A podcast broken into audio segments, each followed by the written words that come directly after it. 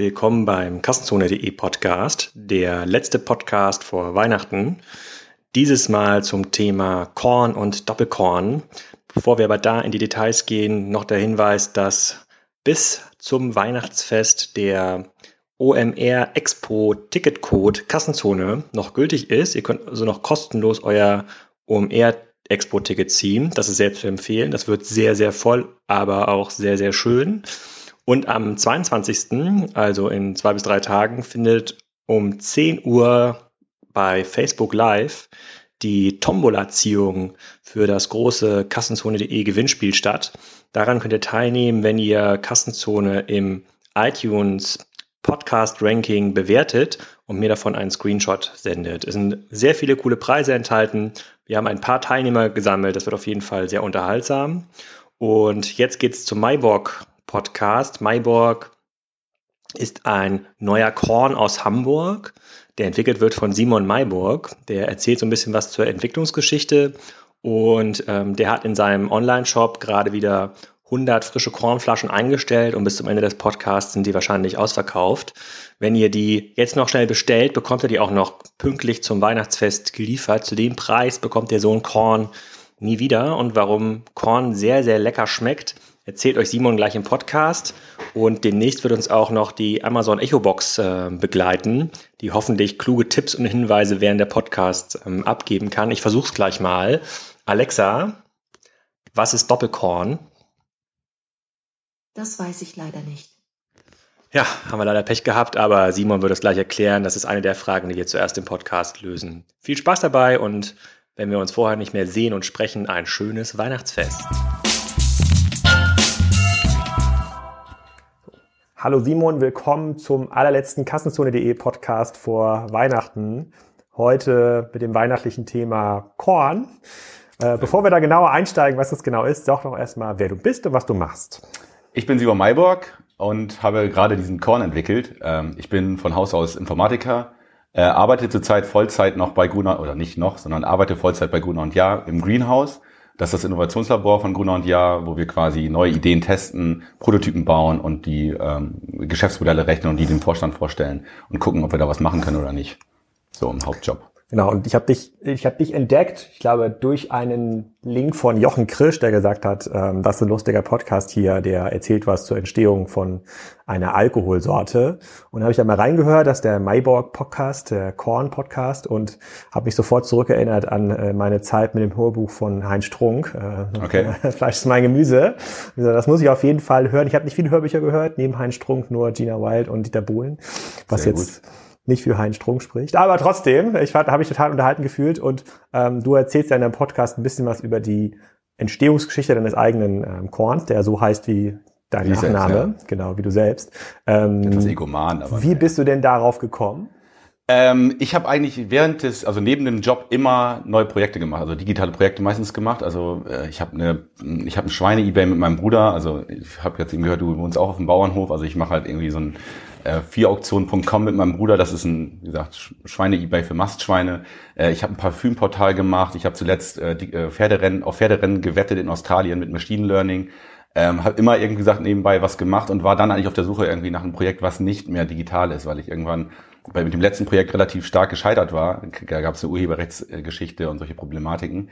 Ähm, so dass ich dann dachte, okay, ich will irgendwas Analoges machen. Also eigentlich vielleicht sogar hin zu einer Platte oder zu einem Buch, also irgendwie was ganz fernab ist. Und dann kam aber eigentlich die Idee ähm, im Laufe des Frühjahrs, äh, Sommers, ähm, dass ich eigentlich irgendwas im Alkoholbereich machen wollte. Und dadurch, dass ich irgendwie aus einer, aus einer Gegend komme zwischen äh, Oldenburg und Osnabrück, wo Korn sehr, sehr stark ist und äh, sehr gute alte Brennereien äh, vorhanden sind ähm, und ich auch irgendwie das Gefühl habe, wenn ich etwas machen wollte, dann würde ich nicht irgendwie das nächste den nächsten Gin machen, den nächsten Wodka, weil ich das ein bisschen langweilig finde, sondern irgendwie als größeres Projekt machen, zu sagen, okay, kriege ich, kriege ich es hin, mit modernen Mitteln irgendwie etwas ähm, wieder nach vorne zu bringen. Also das Image des Korns ist ja irgendwie. Und hattest du schon irgendeinen Bezug zu dieser, dieser ganzen Szene? Also hattest du vorher schon mal irgendwas mit äh, sagen, so einer Spirituosenproduktion zu tun oder mhm. habt ihr in der Familie viel konsumiert historisch? Oder? Also wir, wir in, der, in der Familie wird, äh, wird wurde immer schon einigermaßen viel konsumiert, aber meistens mehr Bier, würde ich sagen. Also wir sind eigentlich äh, ein bisschen mehr mit dem Bier aufgewachsen, aber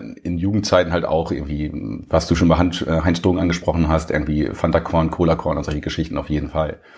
Ähm, ich hatte da vorher keinen Bezug zu, zu der Herstellung oder ähm, dem Entwickeln eines, eines Getränks. Ähm, und das ist im Grunde auch die Ausgangsfragestellung für mich gewesen. Kriege ich es überhaupt hin, ähm, etwas im Alkoholbereich zu machen? Kriege ich es hin, Korn zu entwickeln? Und kriege ich es hin, diesen Korn dann auch in die Bars dieser Stadt zu bekommen? Also und warum, warum genau Korn? Du hast ja schon angesprochen, kein weiteren Gin, kein weiterer Wodka. In Hamburg gibt es ja so ein bisschen den geflügelten Spruch, wenn du irgendwie Werber bist und keine weiteren Ideen hast, dann mach den nächsten Gin. Und da gibt es ja relativ viele, ja. ähm, die sich da, die sich damit beschäftigen. Ich bin jetzt auch kein großer Gin-Freund, ähm, aber gemischt mit Cola kann man wahrscheinlich alles trinken.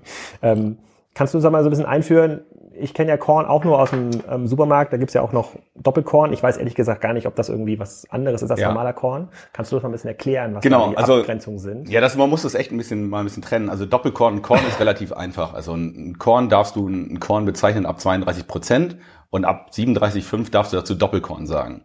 Äh, mein Korn ist theoretisch auch ein Doppelkorn. Man muss es aber nicht Doppelkorn nennen. Also das heißt, ich habe mich darauf ja, ich habe selber gesagt, ich will das gar nicht so aufbauschen und Doppelkorn oder Premiumkorn, Edelkorn, solche Sachen sagen, sondern einfach zu sagen, okay, plain and simple, das ist Korn. Ähm, Korn selbst ist im Grunde geschützt in der Herstellungsbezeichnung. Man kann halt Korn eigentlich nur aus äh, fünf unterschiedlichen Körnern machen, also irgendwie aus Weizen, aus Roggen, ähm, aus, und dann wird es halt, gibt es halt quasi eine, eine, man kann es halt ansetzen, man verarbeitet es halt Weizen oder so zu, zu Schrot, setzt das mit Mas, äh, Wasser, Malz und äh, Hefe an steht halt daraus irgendwie eine Maische und die äh, brennst du halt durch auf 96 Prozent und dann hast du halt im Grunde das Destillat, was du dann wieder mit Wasser heruntersetzt zu Korn. Ähm, Korn selbst darfst du nur in Ländern mit deutscher Amtssprache produzieren, das heißt in Polen oder Russland oder keine Ahnung, in den USA könntest du gar kein Korn produzieren, dann müsstest du das halt irgendwie ja ähm, Weizen, Spirituose oder sowas nennen. Also ah, so okay. ist es schon und, und, und, und ich dachte mal, könnte man aus sozusagen, so wie man Korn herstellt, auch Wodka herstellen? Oder hat eine Ja, im Grunde schon. Also ein, ein Wodka ist, ähm, also wie, wie formuliert man das am besten? Also ein Korn könnte man theoretisch halt auch als Wodka bezeichnen, aber nicht jeden Wodka irgendwie als Korn, weil du einen Wodka kannst du aus, aus, aus allem Möglichen machen. Also auch aus, ah. aus, aus Kartoffeln. Du kannst aber auch einen Wodka aus Weizen herstellen. Du kannst sagen, das ist ein Weizenwodka und dann wärst du eigentlich in der Nähe vom Korn. So. Ah, okay, gut, das, das, das klärt schon mal, das, das klärt schon mal eigentlich. So in der Herstellungsweise auf. ist es sehr ähnlich. Du setzt halt irgendwie eine, eine Grundmaische auf und die brennst du dann. Halt und das durch. produzierst du selber? Also machst oder hast du da irgendeinen Hersteller, der das für dich produziert? Ich, das erfährt man auch in dem Podcast. Ich habe dann versucht einfach, weil ich aus der Gegend komme, wo ähm, also Haselünne ist nicht weit. Ähm, dort gibt es ist eine sehr alte Stadt mit sehr viel Brennkultur. Da gibt's halt Behrensen, was viele Leute kennen. Mhm. Ähm, die gibt's glaube ich, heute circa gar nicht mehr. Dann gibt's Firma Heid dort und Firma Roche. Und äh, Firma Roche ist so ein bisschen das in meiner Jugend und so auch gewesen oder auch wenn man ein bisschen älter geworden ist, die das Nonplusultra eigentlich im Kornbereich. Das ist die älteste Brennerei dort. Ähm, die haben einen sehr nachhaltigen Ansatz. Also dort wird gebrannt aus eigenem Weizen. Das heißt, er selber ist ein Bauer, der seinen eigenen Weizen anbaut. Äh, eine Roche Flasche ist beispielsweise eigentlich eine Pfandflasche. Also meine ist jetzt keine Pfandflasche. Aber ähm, und dann ist es halt auch so, dass die Tiere, die den Dünger liefern, kriegen nachher die Schlempe, also das Abfallprodukt, was da bei der Herstellung irgendwie abfällt und was dann kein Alkohol mehr in sich trägt, als Futtermittel wieder. Also es ist halt wirklich ein sehr ähm, nachhaltiger Ansatz, äh, Korn zu produzieren. Und man schmeckt es auch. Also wir können gleich mal einen probieren. Also ma ma machen wir auch gleich nochmal. Wir kommen auch noch gleich. Wir kommen auch gleich. So, du bist so also relativ vertikal aufgestellt. Ich weiß, wir hatten das noch am Anfang gar nicht so genau besprochen. Du hast einen eigenen Podcast aufgesetzt. Ja. Den verlinke ich auch in meinem Podcast nochmal.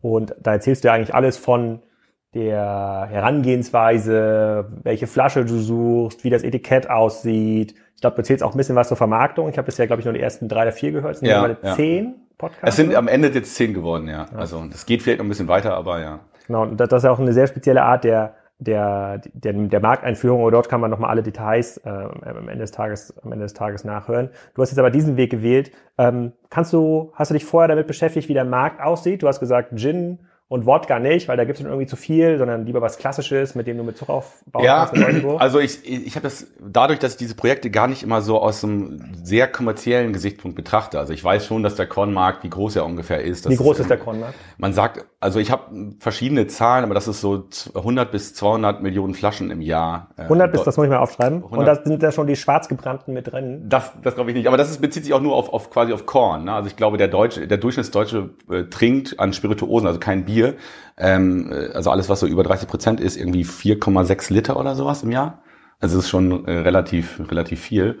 Ähm, und ja, okay, dann, wenn ich mir aber diese Marktgröße angucke, kann ich natürlich sagen, ich gucke da eher in meine Stadt oder ich gucke in mein, in mein Umzugsgebiet und sehe einfach, habe einfach festgestellt, dass dort Korn einfach gar nicht mehr stattfindet. Das heißt, ich bin in Bars gegangen und habe gesehen, dass man dort eigentlich keinen Korn mehr findet. Und dann habe ich vielleicht Theorien dazu. Da kriegt man die ganzen Wodka-Sorten. Whisky steht ja oft noch da. Genau, und Gin, steht, Gin da, steht, da, steht alles mögliche da. Sieht halt natürlich auch schick aus, irgendwie im Rückenbuffet äh, in so einer Bar.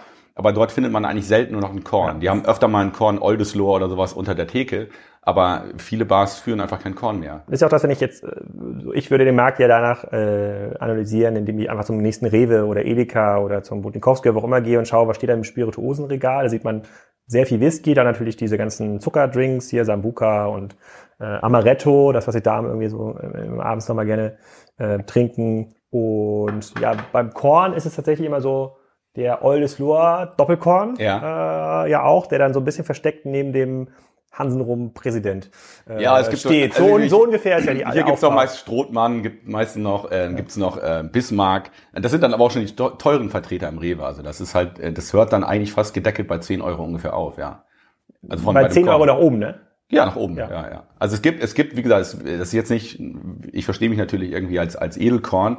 Ähm, in dem Bereich gibt es halt auch schon Versuche, ähm, also kennen wahrscheinlich auch viele, irgendwie ein Berliner Brandstifter, ein äh, Ostholsteiner, äh, das Korn gab es, glaube ich, mal aus Berlin, äh, die im Grunde auch schon einen Ansatz fahren und sagen, okay, wir machen edlen Korn und der ist irgendwie handabgefüllt, handetikettiert und solche Geschichten, ähm, was ja im Grunde ich in der ähnlichen Art und Weise auch mache. Ähm, nur mein Ansatz war halt zu sagen, okay, ich, ich ich nehme das als Projekt für mich und versuche einfach mal, Ziel Nummer eins ist, kriege ich es hin, Korn äh, mit meinem Namen oder mit meiner, mit meiner Vision erstmal herzustellen und dann ist Ziel Nummer zwei, kriege ich das in die Bars dieser Stadt. Äh, und da bin ich halt den Weg gegangen, erstmal irgendwie einen Prototypen zu bauen, also mir eine Flasche auszusuchen, da habe ich auch lange recherchiert, ein Label zu machen. Ich zoome mal hier parallel mal unten auf die Flasche, die ist ja, ja wunderschön geworden, ja. Genau, äh, die ist halt auch relativ massiv. Äh, und das war auch schon die Flasche, die ich im Grunde ähm, gefunden hatte. Also das, das war eine lange Recherche, die Flasche zu finden. Die kommt jetzt aus Italien. Ähm, und mit der Flasche eigentlich, kann ich auch nachher den Prototyp mal zeigen, bin ich halt im Sommer einfach durch Bars gegangen und habe gefragt, wenn, wenn Korn so wieder daherkommen würde und der auch schmecken würde, hättet ihr Interesse daran, ähm, so ein Korn ins Sortiment aufzunehmen, ins Programm aufzunehmen?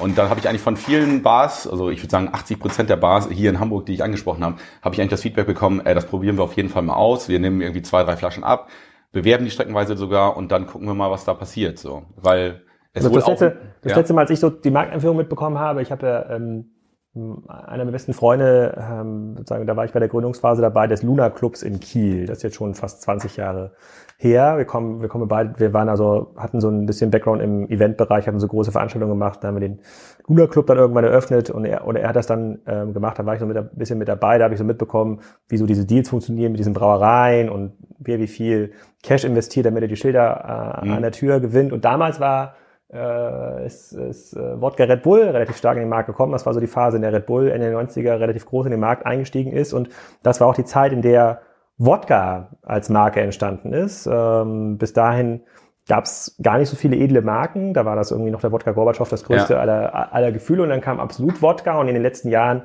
gab es ja immer mehr Wodkas, die in den Markt reingekommen sind und die diesen Platz in der Bar eingeno eingenommen haben. Ja. Und die, die sind tatsächlich ja so losgegangen und gesagt, komm, wir nehmen jetzt mal Bars als, ähm, als sozusagen Szeneobjekt und wer das dort trinkt, in der Mischung mit Cola oder mit irgendeinem, irgendeinem anderen Getränk, der wird es dann irgendwann auch dem äh, ähm, beim Edeka suchen. Und dann war der klassische nächste Schritt, wenn man einmal in den Bars einer Stadt angekommen ist oder in den Bars mehrerer Städte angekommen ist, dann kann man das klassisch auch in den Einzelhandel genau. äh, überführen. Und nun war das aber so, vor 20 Jahren gab es noch nicht das Internet in der Form, wie es heute so gibt oder noch nicht den E-Commerce, wie es heute so gibt.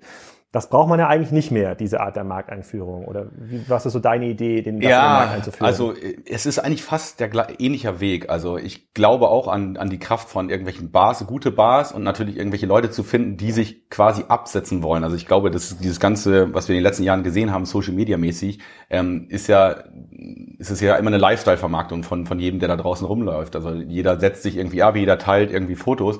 Und das heißt auch für mich so ein bisschen, es gibt einen Impetus vielleicht in einer Bar etwas anderes zu trinken als ein Gin Tonic, meinetwegen vielleicht ein Corn Tonic, um sich dann wieder abzusetzen von seinen Freunden, um so das irgendwie ins, ins Rollen zu kriegen. Was ist denn, was ist das Interesse einer Bar, ein neues Getränk aufzunehmen?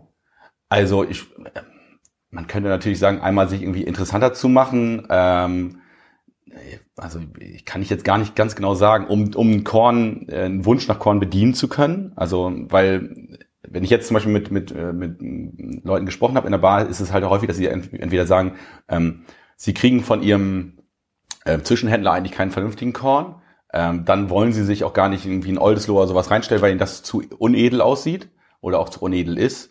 Ähm, das heißt, sie haben mal streckenweise schon mal eine Kornnachfrage und würden dann irgendwie was haben. Was kostet ein Oldes Lola, so eine Flasche im normalen Laden? Im äh, normalen Laden 7,99 oder so. Okay. Und was kostet deine Flasche? Die kostet jetzt im Moment 20 Euro. 20 Euro. Ja. Und ist damit irgendwo positioniert Das sind 700 Milliliter, sehe ich Genau, genau. Die ist irgendwo positioniert zwischen so Edelkörnern, die eigentlich bei 30 Euro, 35 Euro liegen, äh, und ja, den, den, den, äh, den Supermarktkörnern, äh, die dann irgendwo bei maximal 10 Euro liegen. Und ist da wirklich ein Unterschied zwischen dieser, zwischen diesen Edelkörnern und den Supermarktkörnern? Also ist, ist da in der Herstellung irgendwas komplett anders? Ja, also ähm, das ist halt so, äh, man muss erstmal sehen, dass ganz viele Brennereien heutzutage gar nicht mehr wirklich brennen, sondern Industriealkohol zukaufen oder Alkohol einfach zukaufen. Das zweite kann man sich einfach fragen, wenn man eine Flasche für 7,99 im Supermarkt kauft äh, und beispielsweise bei einem achten, äh, bei einem 32-prozentigen Korn ist ja eine Brandweinsteuer drin. So, und die ist bei 32 Prozent auf äh, 0,7 Liter, ist das quasi, man sagt, äh, dann sind das ungefähr 2,82 Euro Brandweinsteuer, die da allein drauf ist. Dann kommt noch eine Mehrwertsteuer oben drauf, dann bist du halt irgendwo bei drei Euro. Und wenn du manchmal dann überlegst, da ist noch eine Flasche, da ist noch Transportkosten etc. drin, dann kann man sich vorstellen, was da drin sein kann. Das heißt, kann. wenn ich so eine, so eine, so eine Flasche hochprozentigen für 4,99 kaufe, genau. gibt's ja, gibt's ja genau, auch. Genau, gibt's auch, genau. ist einfach so Clan im, im Supermarkt. Ja. Äh, da kann einfach nicht wirklich was, was substanzielles Gutes drin sein. Oder kann auf jeden Fall nichts mehr drin sein, was wirklich mit, mit, mit Handwerk oder sowas assoziiert wird. Ähm, und dann gibt's natürlich noch einen sehr großen Unterschied ähm, bei diesen Edelkörnern, wann du das im Gärprozess quasi da rausziehst. Ne? Also das heißt, ähm, das ist quasi wie so eine gausche Glocke. Das heißt, am Anfang äh, brennst du brennst du los, dann hat dieses Ganze, was du da brennst, sehr viele Fuselöle, Anteile etc. schmeißt du meistens weg. Dann gibt es einen Bereich, was ein bisschen minderwertigerer Alkohol ist, den man dann in 32-prozentigen Sachen verarbeitet oder in Likören. Und dann hast du halt irgendwie in einem 36-stündigen Brennprozess irgendwie so ein Vier-Stunden-Fenster, wo du quasi die Edelkörner rausholst. Da hast du quasi ähm, das optimale äh, also, Destillat. Also dann geht de facto auch einfach mehr Aufwand rein. Du hast einen höheren genau. Produktionsinput, um einen edlen Korn herzustellen. Genau, und du hast auch äh, in der Kapazität natürlich, wenn du dir sagst, okay, aus dem Brennprozess hole ich so und so viel raus, gibt es natürlich nur einen schmalen Zeitfenster, wenn ich diesen edel, dieses das edelste Zeug quasi rausholen kann, was ich dann in einem 38 bis 40 prozentigen Korn äh, verarbeiten kann. Diese diese Superkörner, ja, diese ja. 35 Euro äh, Dinge, die finde ich aber gar nicht im Supermarkt, oder? Eigentlich nicht, nee. Also Wo es gibt halt in, Fein Wo bist du denn? in Feinkostläden streckenweise. Aber ah. habe ich aber auch noch nicht so viele gesehen. Ich war jetzt in ein paar Feinkostläden, da stehen heutzutage auch viele Gins und Wodkas rum. Äh, und das ist eigentlich auch meine Idee, wo ich hinkommen will, ähm, weil was den Einzelhandel oder sowas angeht. Also eigentlich in die Feinkostläden, äh, in, den, in den größten Städten Musst ja. du das denn, wie, wie, wie, wie, kannst du mir was dazu erzählen, wie weit du heute schon bist in deiner, in der Korn-Entstehungsgeschichte? Ich weiß, ich habe angefangen, da warst du erst beim dritten Podcast, da war das ja. noch irgendwie, da hast du noch über die Auswahl der Flasche äh, berichtet und über das, äh, über das äh, ähm, Hexagon ja. hier auf deiner, ähm, auf, auf deiner Flasche als, als Logo. Okay. Ja, habe ich mir gemerkt, habe ich mir gemerkt. Du hast es aber auch so schon erzählt. Deswegen habe ich mir solche Sachen, äh, äh, merke ich, mir dann, merke ich mir dann sehr gut. Wo bist du denn heute? Bist du schon in einigen Bars? Also wie viele ja. Flaschen stehen denn hier hinten in der Küche? Äh, äh, also ich hatte, ich, also das ist, das Witzige ist, ich bin gerade ausverkauft. Also ich habe 300 Flaschen gemacht äh, in der ersten Charge, hatte aber, weil ich äh, 675 Flaschen direkt abnehmen musste. Das ist verkäuferisch sehr gut zu sagen, ich bin ausverkauft. Das ja, erhöht, ich das, erhöht, die, nee, ich, das erhöht die Nachfrage. Ich habe natürlich irgendwie ein Budget gehabt und gesagt, okay, ich mache erstmal 300 Flaschen. So, dann habe ich 230 in Verkauf gegeben, letzt, oder vorletzte Woche Mittwoch abends. Um, also ich, wie gesagt, immer neben der Arbeit. Dann habe ich einen Shop aufgemacht, dann war ich in drei Stunden ausverkauft. So, also 230 Flaschen in drei Stunden weg. Dann habe ich ähm, dann nebenbei schon die ersten... 230 Flaschen in drei Stunden, das schreibe ich mal kurz kurz Genau. Auf. Dann habe ich. Ähm, Woher kam der Traffic? Der, ähm, einfach die Leute, ich habe ja im Podcast angekündigt, wann der Shop live geht und dann saß ich hier vor, vor meinem Rechner und habe einfach gesehen, okay, da sind 60 Leute auf der Webseite und die kaufen jetzt wohl langsam. So, und dann ging das los. Und dann nach drei Stunden waren die alle weg. Und von wo ist das verschickt? Von hier. Also ich habe unten im Keller habe ich mein Lager. Ich sage natürlich nicht, welche Nummer und was ich nicht weiß, damit da keine Diebe irgendwie Das darf man? Naja, das würde ich, da, da würde ich nochmal nachschauen, ob das so auflagentechnisch Ja, ich, ach, Möglich gesagt, das ist. ist ja, das ist ja auch kein Dauerzustand. Also ähm, es ist genau. bei ich hab- der Nachfrage natürlich nicht. Nee, nee. Äh, genau. Die ähm, 300 Flaschen sind jetzt quasi ausverkauft. Ich bekomme morgen äh, die nächsten 375. Davon sind auch schon wieder einige vorbestellt. Ähm, ich habe jetzt gerade, ist noch nicht ganz spruchreif, weil ich noch nicht unterschrieben habe, mit dem ersten großen Feinkostladen in Hamburg einen Deal. Ähm, die kriegen das wahrscheinlich sogar exklusiv, also ist jetzt so mit für drei Monate, ähm, weil ich mir davon erhoffe. Exklusiv in Hamburg. Nur in Hamburg, ja, genau. Also ich kann weiterhin in die Bars gehen, aber es ist halt so, dass das, glaube ich, aus meiner äh, Sicht so ein exponierter Laden ist, der auch ähm, dafür Werbung machen würde, dass es mir dann leichter fällt, mit, mit der Positionierung in dem Laden zu den nächsten zu gehen. Also Kannst du da schon was drüber jetzt hier sagen? Oder nee, ist das, ich glaube nicht. Das, es ist halt, äh, es kommt irgendwann in meinem Podcast, aber es ist jetzt auch noch nicht. Also es ist einfach nur nicht spruchreif. Wir haben einfach letzte Woche telefoniert und waren eigentlich, haben uns verständigt, aber es ist nichts unterschrieben etc. Deswegen würde ich darüber nichts sagen. ja, wer weiß, wer sich nach diesem Podcast hier noch meldet. Du, alle mal her damit. ähm, des Weiteren habe ich, ist das jetzt im Moment in zwei Bars in Hamburg, aber es ist auch Welche? nur einmal in der Pony Bar äh, im Grindel. Äh, die haben auch einfach aktiv angerufen und gefragt, äh, wollen, wir wollen zwei Flaschen haben. Dann ist es hier Die sind schon weg. äh, weil, ich weiß es nicht, wie der aktuell ist. Also die letzte Woche habe ich sie da ausgeliefert. Ach so. Es ist im Moment so, ich komme nicht hinterher. Ich würde jetzt gerne eigentlich, und das werde ich heute Abend wahrscheinlich noch machen, ähm, einfach durch die Bars der Stadt gehen, einfach mit dem, mit dem Korn-Gepäck und denen dann vorstellen und fragen, habt ihr Interesse? Und vielleicht kaufen sie mir direkt welchen ab. Ähm, Das ist ja nur wirklich sehr klassisch. Also das machst du wirklich. Du gehst Das ja wirklich mit dem. Corner hin und kommst ja, dann wirklich es ist halt, das, das ist, äh, ich finde das auch sehr Geschäftsführer dann interessant. immer da in so einer Bar? Nee, nicht immer. Aber also ich hab, bin, wie gesagt, im Sommer einmal rumgelatscht hier in, in, in, in zwölf Bars und war, glaube ich, in, in acht war da jemand da, der den Einkauf oder sowas macht. ähm, und die haben eigentlich immer relativ positiv reagiert, wie gesagt. Und da ist jetzt die Idee für mich, ich akquiriere jetzt hier in Hamburg, sagen wir mal, 10, 20 Bars, die den, die den haben. Ich bin morgen Abend zum Beispiel im Hyatt und spreche da mit dem Barchef. Ähm, um dann, also nicht, dass die Leute kommen, das wird ja eh später ausgestrahlt. Ähm, Genau, und um dann einfach irgendwie 10, 20 Bars oder 20 Bars zu haben, um dann in so ein, zu so einem Zwischenhändler zu gehen. Ne? Es gibt halt hier sowas wie ein Blei und Blei, wer ganz, der ganz viele Bars beliefert. Und dann könnte ich halt zu ihm sagen, okay, guck mal, der, ist in, in, der Korn ist schon dort, dort, dort und dort. Und können wir da nicht einen, irgendwie einen Deal machen, dass du es dorthin auslieferst, auch noch eine, irgendwie eine Marge machst ähm, und ich dann eigentlich auch ein bisschen mein Lager reduziere und es geht einfach direkt von der Brennerei mehr oder weniger vielleicht äh, zu einem Blei und Blei. Bevor wir da mal tiefer reingehen, kannst du ein bisschen was zu den so Corn Economics sagen, den sogenannten Cornomics. Ähm, Okay. Also was, das haben wir schon mal festgestellt, man kann im Grunde genommen nicht profitabel Korn verkaufen unter 4,99, dann hat man quasi Ja. gar keinen Platz mehr für ja, irgendwie.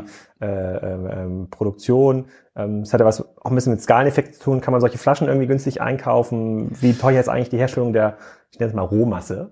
Äh, Ja. Es wird ja erst durch den, wird ja erst durch die Story zum, zum Maibock Korn, ne? Ja, ja, also, mit- also das ist schon so, das, was da drin ist, ist das hochwertigste Produkt, was mir möglich war herzustellen. Also es gibt auch in dem Podcast, wird man das merken, es gibt eine, eine, quasi eine Art Brennereiduell, ähm, mit denen ich beide spreche. Und das sind wirklich der, äh, der eine, das ist die Firma Heid aus Haselünne und die Firma Roche. Äh, Und die Firma Heid hat halt einen sehr, sehr, sehr, sehr sympathischen, etwas jüngeren Geschäftsführer, mit dem ich sehr gut klarkam und ähm, der einfach super sympathisch wirkte. Nur haben wir nachher in der Verkostung, in, in Verprobung etc. immer gemerkt, dass, ähm, dass dieser Roche einfach für uns so viel besser abschneidet, sodass ich mich quasi etwas gegen die Sympathien äh, vielleicht entscheiden musste. Der Roche ist auch ein super sympathischer Mensch, ist halt nur ein anderer Charakter, wesentlich äh, zurückhaltender, etwas älter, ähm, aber das Produkt war einfach dann besser. So, und was die Corn Economics angeht, ist halt natürlich, der macht halt natürlich auch noch eine gewisse Marge. Das heißt, ich zahle ihm im Grunde, äh, kaufe ihm quasi das, das, was da drin ist, ab. Bis du so groß bist und das selber brennen kannst. Ja, ich weiß nicht. Also Das ist ja schon, wenn, da sollte man jetzt keine Hybris irgendwie sowas haben. Die sind seit äh, 1792 dabei, ähm, den Korn auf dem Niveau zu erzeugen. Ich weiß es nicht. Ob Schläger war auch ein ziemlich altes Unternehmen. ja, ja, aber Das heißt nichts heutzutage. Okay, aber ja, gut, genau. Aber trotzdem, ich habe Respekt davor, was die machen. Also ich würde jetzt mir niemals äh, und ich, das ist auch so, dass ich hatte schon Momente, wo Leute auch darauf auf mich zugekommen sind und gesagt haben, ja, was machst du hier? Und, und ähm, wir waren da sehr skeptisch und haben das dann getrunken und waren dann echt äh, relativ überzeugt. Einer kam sogar um die Ecke und hat, äh, hat quasi gesagt, ja, wenn man Korn trinkt, und das war hier in Hamburg, dann gäbe es nur eine Brennerei und das wäre Familie Rosche in Haselünne. Und dann konnte ich ihm die Flasche umdrehen und zeigen, äh, mit wem ich zusammenarbeite, was ziemlich lässig war.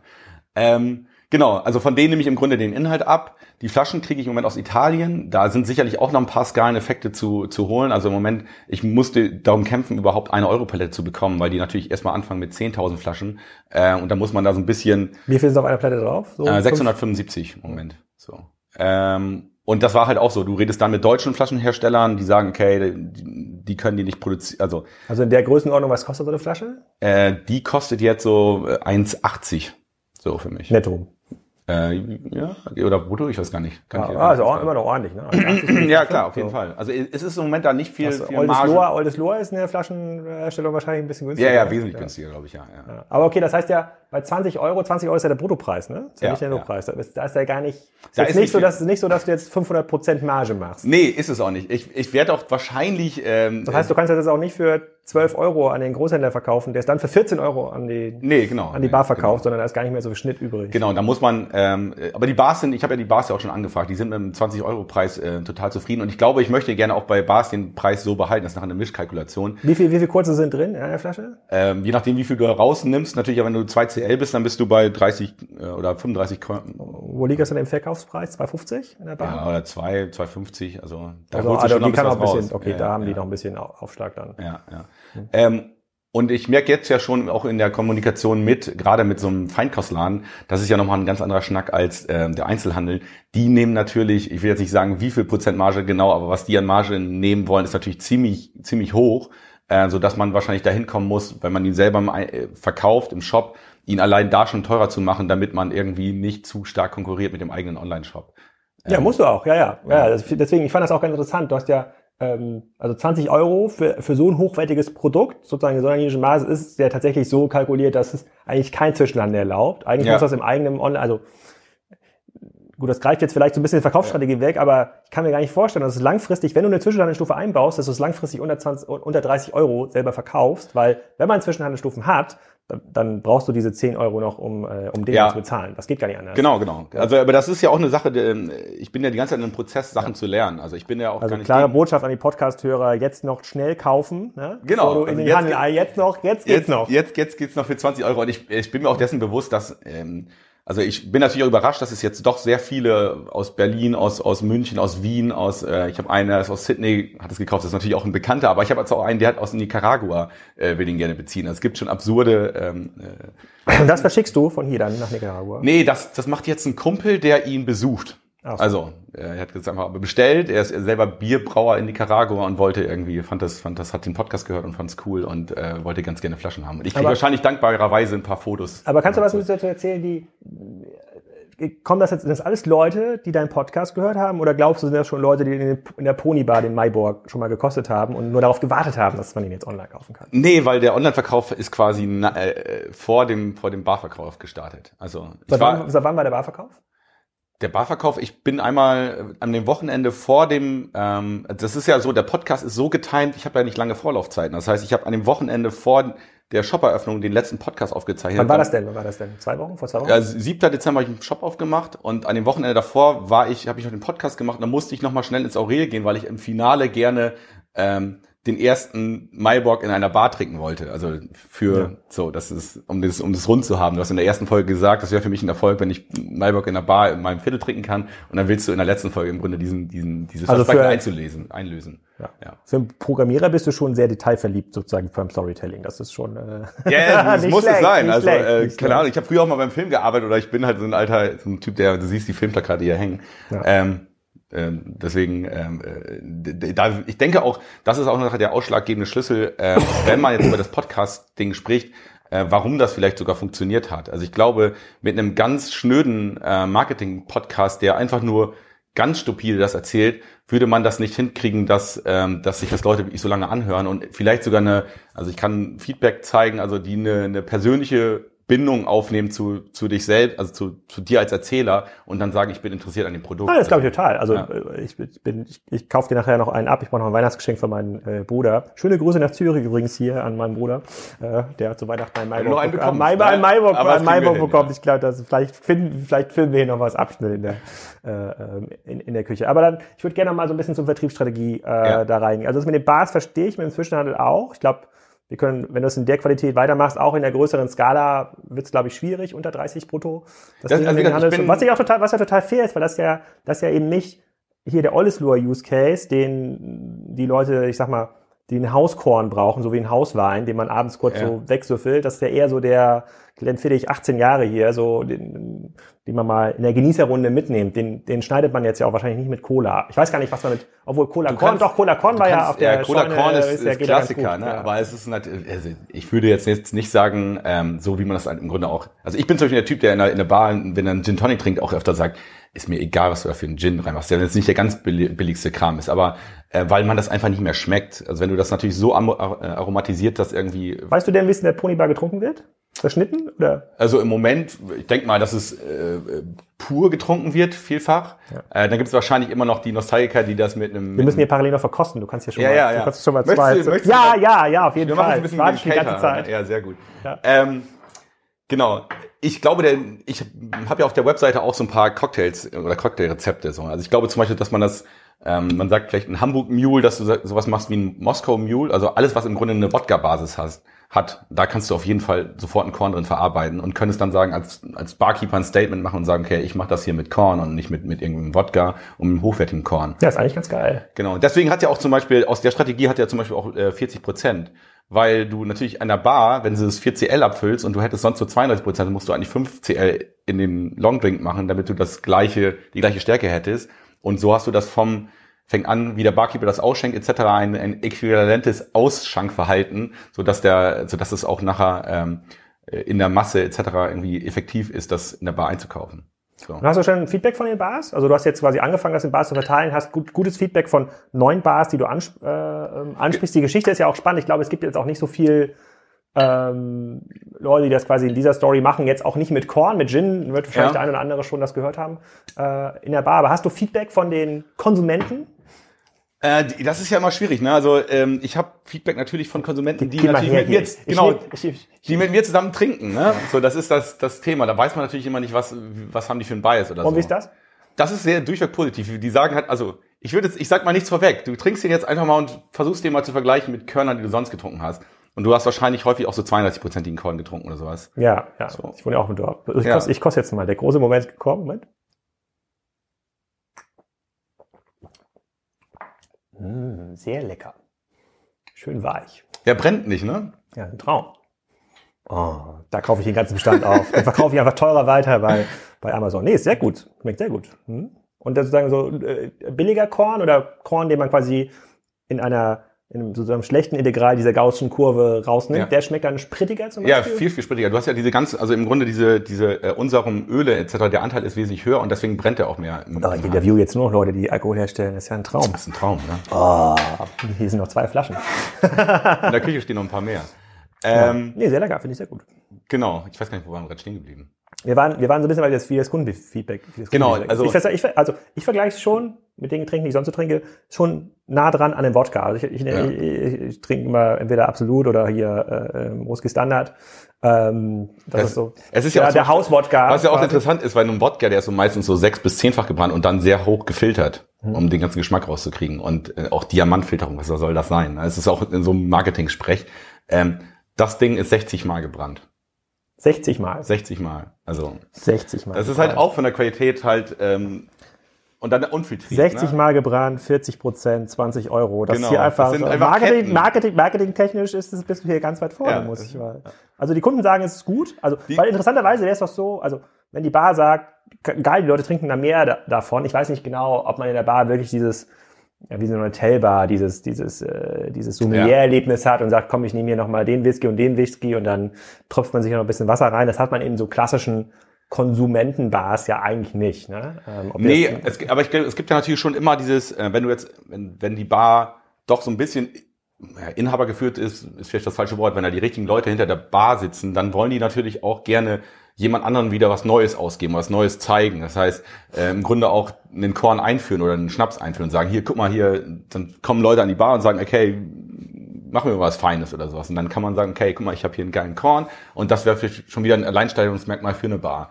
Ja. Ähm, was ich jetzt gesehen habe, ist halt, wie gesagt, im Aurel sind zwei Flaschen äh, vor zwei Wochen reingegangen äh, und ich habe gestern eine Meldung erhalten, dass sie quasi weg sind. So, das sagt jetzt natürlich nichts darüber äh, aus, ob das jetzt getrunken wurde irgendwie äh, bei einem Junggesellenabschied oder ob das irgendwie konstant Leute dort getrunken Ich weiß gar nicht, was wichtiger ist. Ich weiß gar nicht, ob bei, bei Red Bull und auch Absolut war irgendwie die Story ja wichtiger als das Produkt. Also so viel anders hat Absolut auch nicht geschmeckt als Gorbatschow. Aber ja. die, ähm, das, deswegen kann ich mir vorstellen, dass eher die Story wichtiger ist. Also das ist was sozusagen, das ist dieses, was, was du machst, das Marketing oder generell dieses Produkt und die Story, diesen Markt zu verbreiten für diese Bars oder auch für den Feinkostladen viel, viel wichtiger als, als die Qualität des Produkts selber. Weil jetzt trinken die Leute das und die Leute haben ja so ein bisschen wie bei Wein, ne? Die stehen quasi vor diesem äh, Konsumentenregal. Ich glaube, die, die viel Whisky trinken, die haben schon so eine, ein Gefühl, sozusagen eher torfig, eher nicht so torfig und was, was, was schmeckt denen. Aber ähm, ich glaube, bei Korn gibt's ja so wie bei Chips vor diesem, äh, vor diesem Aufkommen von, äh, wie heißt hier nochmal diese Chipsmarke hier? Ähm, äh, Pringles, oder? Vor Pringles, genau. Ja. Vor Pringles gab es zum Beispiel keine Chipsmarke. Ne? Da gab es ja, immer nur Chipsletten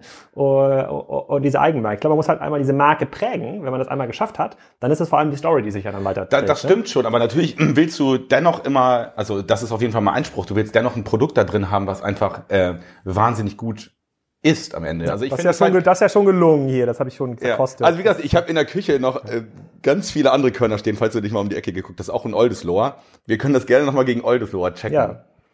Willst das schmeckt man raus? Ja, natürlich. Müssen wir gleich machen. Machen wir nach, machen wir nach dem Podcast. Ja. Also, wenn, wir, wenn wir mal diesen, diesen Vergleich machen. Ich möchte, dadurch, dass wir ja im E-Commerce-Handels-Podcast sind, würde ich ja. jetzt nochmal so ein bisschen auf das Thema Vertriebsstrategie äh, äh, einschränken. Ne? Sozusagen, du hast jetzt den klassischen Weg gewählt. Also du hast einen eigenen Online-Shop, ähm, erst den du selber programmiert hast ja. äh, und da, da schon drüber verkaufst und der wird jetzt demnächst wieder aufgefüllt mit 300 Flaschen. Wenn dieser der ist Podcast, jetzt schon wieder aufgefüllt. Ja, also jetzt ja. kann man kaufen auf jeden Fall. Ja, gut, das es sei denn, wenn der, wenn, wenn der Podcast wenn, ausgestrahlt wird. Wenn ich den Podcast heute Abend ausstrahle, ist das wieder leer. Also dann, ich meine, das ist ja direkt vor Weihnachten, alle suchen ein cooles Geschenk.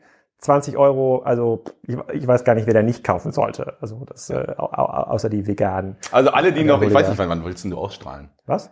Weil ich meine, äh, alles, was so bis, äh, keine Ahnung, bis Mittwoch oder sowas Donnerstag, ich weiß nicht, sind wir, kann man jetzt sagen, welchen, welches Datum wir heute haben? Ja, natürlich. Okay. Es ist nicht geheim. Ja, ja, okay, okay. alles ja, ich weiß ja nicht, was das für eine Illusion sein soll. Nee, nee. Aber wir haben jetzt gerade den 19.12. Ja. und wenn jetzt irgendwie alles, was für das Mittwoch oder so bestellt wird, versuche ich möglichst dann noch direkt Ja, das strahlen wir doch vorher aus. Ja, das strahlen wir doch vorher aus. Das ist gar, das, das, das, das, das ist kein Problem. Aber ich hätte halt gedacht, eigentlich brauchst du gar keinen äh, gar keinen Zwischenhandel, sondern eigentlich braucht, braucht man ein Konzept, was aus der Bar oder auch aus dem Podcast die Leute eigentlich immer nur in deinen Shop zieht, weil dann hast du auch die E-Mail-Adresse und möglicherweise auch in den Amazon Store. Also ja. da sehe ich gar keinen, da sehe ich gar keinen, da sehe ich gar keinen Widerspruch, wenn du es, äh, wenn du selber verschickst, da hast du möglicherweise noch den anderen an den Hebel, dann die Leute später anzu, ähm, anzusprechen, weil wenn man das so denkt wie so ein Marketingprodukt, insbesondere jetzt in der ersten Phase, da geht es ja nicht darum, dass du überall distribuiert bist und äh, die Leute die Flaschen aus dem Regal reißen. Ich weiß nicht, wie das Umschlagverhalten von einer Flasche in dem Spir im Spirituosenregal ist. Also von dem, ich stelle das jetzt rein, wie schnell muss ich es eigentlich so wandeln in den, ja. in den Verkauf? Kann das da zwei Wochen stehen oder drei Wochen oder nur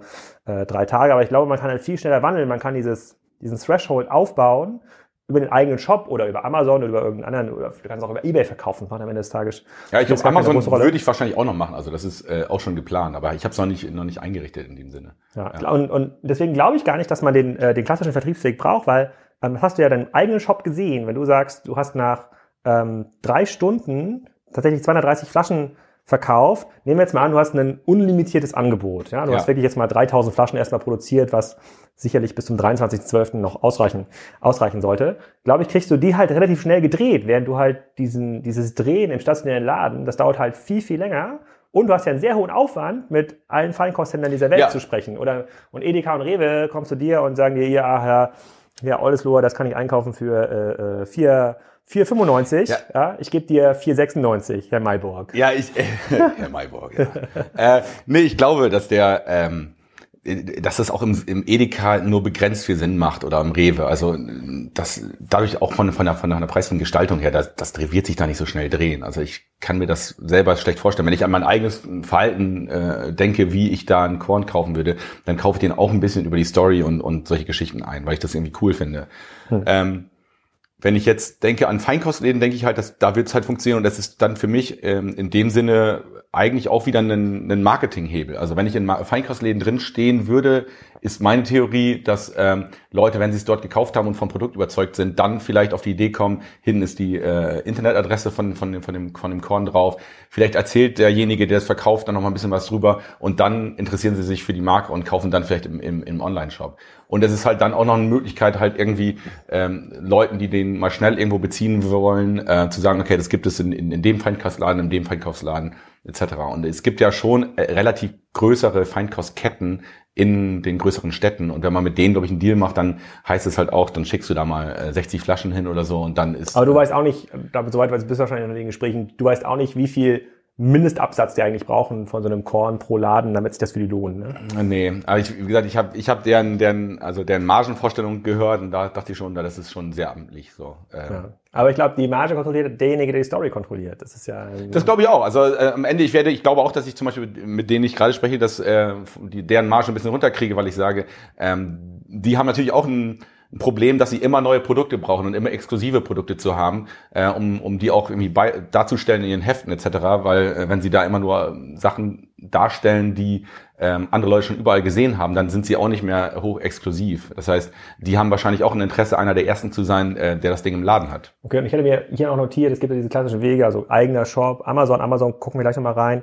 Stationär, ja, das ist für dich ein wichtiger äh, Treiber. Dann hatte ich mir notiert, Showroom, was ja für Produkte immer so ein Thema ist, aber Showroom ist ja für dich eigentlich eine Verkostung in der Bar, ne? Genau. Man sagen ja. könnte, komm, wir machen jetzt am, äh, am 2.1., eigentlich ja müsstest du am 31.12. in irgendeiner Bar quasi das mit Maiborg äh, äh zusammen. Aber, aber, vielleicht bin ich da jetzt hier nein, auch. Nein, nein, das ist alles fein. Also ich, ich hatte auch die, das sind natürlich auch Freunde, die sagen, wann machst du eine Release-Party?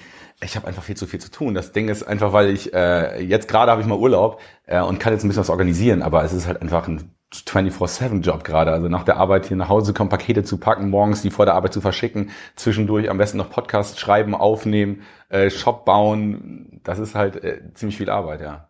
Ja, aber der Shop, warum hast du dich denn eigentlich für einen eigenen Shop entschieden und nicht für so einen Standard-Shop? Das ist ja eigentlich so ein, das ist so ein klassischer Shopify-Case, ne? wo man sagt, so, ich bestelle mir jetzt mal den Shop hier für 29 Dollar ja. im Monat, mache ein schönes Mainburg-Logo rein und äh, den und du ja, baust ihn selber. Es ist dann, äh, es ist dann vielleicht so eine so eine Art ähm, äh, vielleicht Kontrollwahn oder weiß ich nicht, was du sagen. Okay, ich, ich, ich und ich hatte auch ein bisschen Zeit. Es war halt so, es gab eine, ein Zeitfenster, wo ich ähm, wo ich die äh, den Prototypen, die prototypische Flasche bestellt habe oder angefragt habe, bis ich die dann kam, bekam, war irgendwie ein Monat Zeit, was zu machen. Und dann bin ich angefangen, die Webseite zu bauen und immer, wenn ich dann irgendwo Zeit hatte und ich war, war im Grunde im Leerlauf in der Produktentwicklung, ähm, habe ich dann gesagt, okay, ich baue an dem Shop weiter. Und dann finde ich halt die Idee, äh, einen Shop so zu haben, dass ich da äh, total frei bin, in dem, wie ich äh, Produkte konfigurieren will.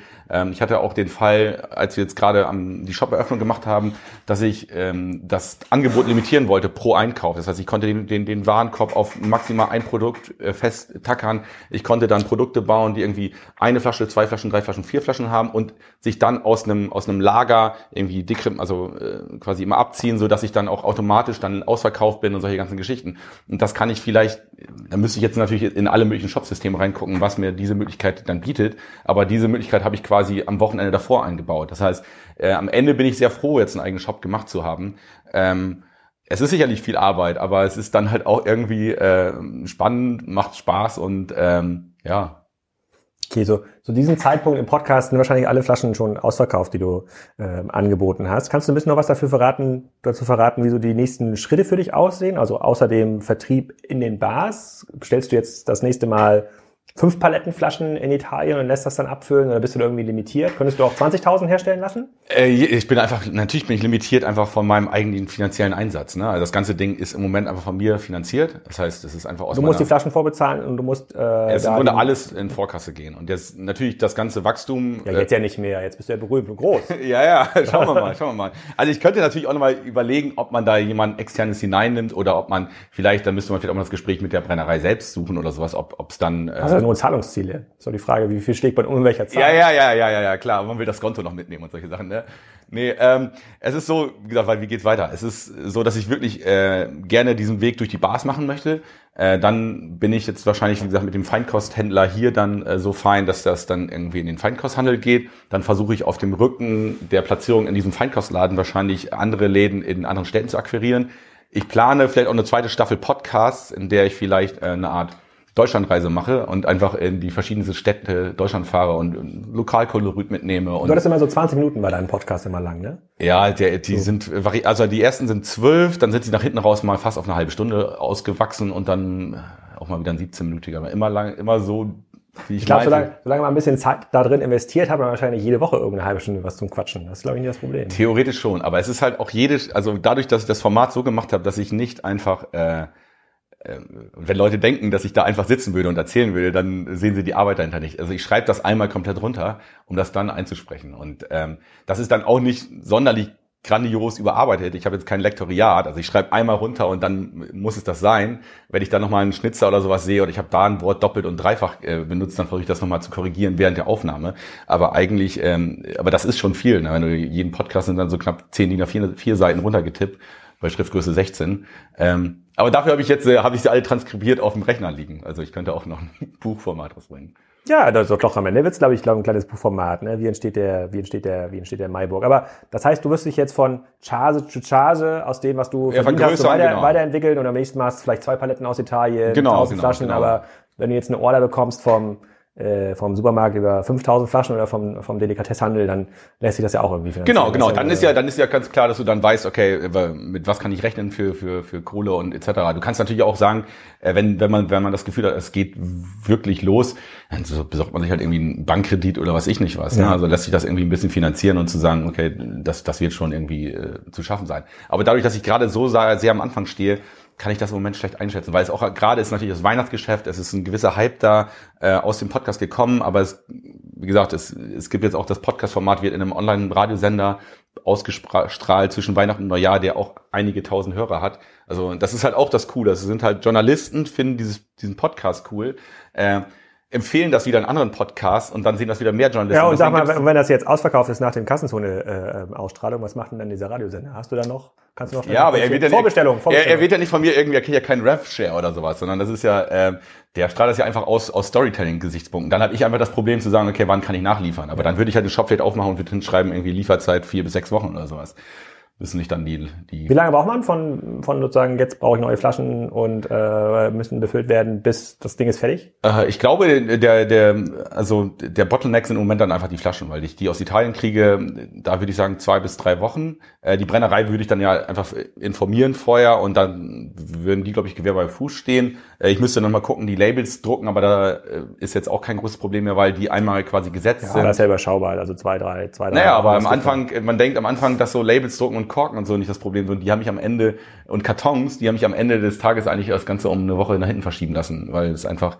dort doch noch so viele äh, Schwierigkeiten und kleinen. Ja, aber jetzt kannst du das ja alles. Genau, jetzt, jetzt, jetzt, jetzt, jetzt weißt du alles, wie es geht. Also ja. ja. Lieferzeit vier Wochen, also das ja, das würde ich auf jeden Fall. Also naja, aber wenn bevor du einen Ausverkauf in den Shop stellst, dann würde ich auf jeden Fall Lieferzeit vier Wochen reinstellen. Das ja, ja, ja klar. Das Logo. Das, ja, das, das stimmt schon. Ich musste halt erstmal einen Ausverkauf reinmachen, weil ich ja auch irgendwie, äh, ich weiß ich nicht, dann wollte ich erstmal ein bisschen überlegen etc. und wollte nicht direkt äh, sagen, ich wusste dann auch nicht, wie schnell komme ich dann hinterher. Hast du hast du, das geht so, das ist mein letzter Frageblock oder meine letzte Frage auch dazu. Hast du dich darüber äh, zu dem Thema mit Amazon mal ein bisschen ausgetauscht oder hast du mal geguckt, was wird da eigentlich schon für hochprozentiges verkauft? Gibt es dort ähnliches wie Anker oder Kawaii Alkoholmarken, die dort entstehen oder ist das äh, dann auch gar nicht so richtig entwickelt? Also ähm, ich habe da ehrlich gesagt noch keine große Recherche drin gemacht. Ich finde es äh, total interessant. Ich habe ähm, gesagt, ich, ich sehe nämlich jetzt, ich habe jetzt, ich habe letzte Woche dieses Alexa-Ding äh, bekommen. Nee, diese Woche habe ich das, dieses, ja. nee, was haben wir denn heute? Ah nee, letzte ja. Woche habe ich das Alexa-Ding bekommen und ich versuche mal Use Cases zu finden und Alexa, bitte ein Maiburg in den Warenkorb, kann ich mir, das ist ein guter Skill. Ja, das, das solltest du auf jeden Fall entwickeln. Ja, ja, ja wäre top. Den, den Maiburg, wenn, den wenn, ich da, wenn ich da sogar noch ein Plugin reinmachen kann und ich muss das in allen möglichen Sprachen einsprechen oder so, kein Problem. Ja. Äh, Nee, also ich habe mich da noch nicht so viel mit beschäftigt. Ich habe aber Bock, äh, das auszuprobieren. Ich habe auch zum Beispiel meine Bezahlung läuft im Moment in meinem Online-Shop über Amazon. Also ich mache dieses Pay with Amazon. Also Amazon Payments, ja. Amazon, Amazon Payments. Ist auch ein bisschen daraus geboren zu sagen, okay, ich, ich habe halt fünf Brüder, ich komme aus einem großen, aus einem, aus einem großen Bauernhaus und so. Äh, und ich weiß, allein von meinen Brüdern haben wahrscheinlich drei keine Kreditkarte. so ne Und äh, da gibt's jetzt wahrscheinlich bald noch einen zweiten Zahlungsanbieter. Das hat sich jetzt auch lange hingezogen, dass ich auch Kreditkarte und, und äh, PayPal und sowas abrechnen kann, also über Paymill. Aber das, äh, die brauchen jetzt doch so lange für die Aktivierung. Das ist halt äh, Ja, ja, ja, kennen wir. ein andere, anderes Thema. Kennen wir. Also ich sehe da, also ich sehe da große, sozusagen eine, eine große Geschichte hier für, äh, für, für 2017, also große, großen kommerziellen Erfolg für den, für den Korn. Er wird auf jeden Fall teurer, deswegen ist das umso wichtiger, dass jetzt alle Kassenzone-Hörer schnell noch den letzten Korn Fall. für 20 Euro, Holt euch die letzten Calls für 20 kaufen. Euro ja. und ähm, ja, da muss einfach, wenn der ich signiere auch. Ich signiere auch. Die Du Flaschen werden, signierst Korn? Die werden alle von mir äh, per Hand eingepackt. Das heißt, ob ich dann nochmal kurz einen Stift in die Hand nehme und da Bist, drauf bist, bist du bereit für die große Kassenzone-Tombola einen Korn zu spendieren? Wir machen aber für die, die Kassenzone-Podcast bewerten, geben Ja, wir klar, wir ja, hin. ein Kassenzone, boah, herrlich, ein Mailbox-Korn in der, in der, in der, in der Tombola. Das wird, äh, das wird großartig. Nee, ich glaube, das ist ziemlich cool. Also ich bin auch gespannt auf die Updates im nächsten Jahr. Du bist ja jetzt erst quasi in den Markt richtig eingestiegen Ja. mit den richtigen Konsumenten, äh, hast schon eine total spannende Lernkurve, die du in deinem eigenen Podcast ja dokumentiert hast. Aber ich glaube, es wird noch spannender jetzt in, Ja, ich in diesem auch, Jahr, wenn die, wenn, wenn die, wenn die ersten großen äh, Ketten wie Edeka und Rewe versuchen, dich exklusiv äh, zu closen. ähm, ich Ja, weiß nicht, was da sonst noch so geht in dem, äh, in dem Alkohol-Eigenmarkenmarkt, aber nicht so viele, sondern wenig, die das machen wie du. Also wenig, die das auch so, äh, auch so transparent äh, kommunizieren und so eine spannende Story mitbringen. Ja, Äh, also ich glaube, das ist das. Einzige, ich meine, das ist ja das, das Asset, was ich habe. Ne? Also dadurch, dass ich kein großes Marketinggeld habe, kann ich nur versuchen, irgendetwas Spannendes zu erzählen, was dann Presse akquiriert, wo die dann Ich will mal meinen. Hausschlachter fragen, ob er, ob er diese Mettwurst, die er herstellt, was meines Erachtens die beste Mettwurst in ganz Deutschland ist, ob man die mitverkaufen kann über deinen Shop, weil das passt eigentlich perfekt. Ja, ja, ich, Schön- ich, hab- mich schön haben auch schon Leute, Mettwurst. mich haben auch schon Leute gefragt, was wäre mein, was wäre ein nächstes Produkt, aber äh, da habe ich auch eine Idee, aber das Ja. ist völlig outrageous, aber äh, Ja. Sehr cool. Jetzt haben wir schon wieder fast eine Stunde gequatscht.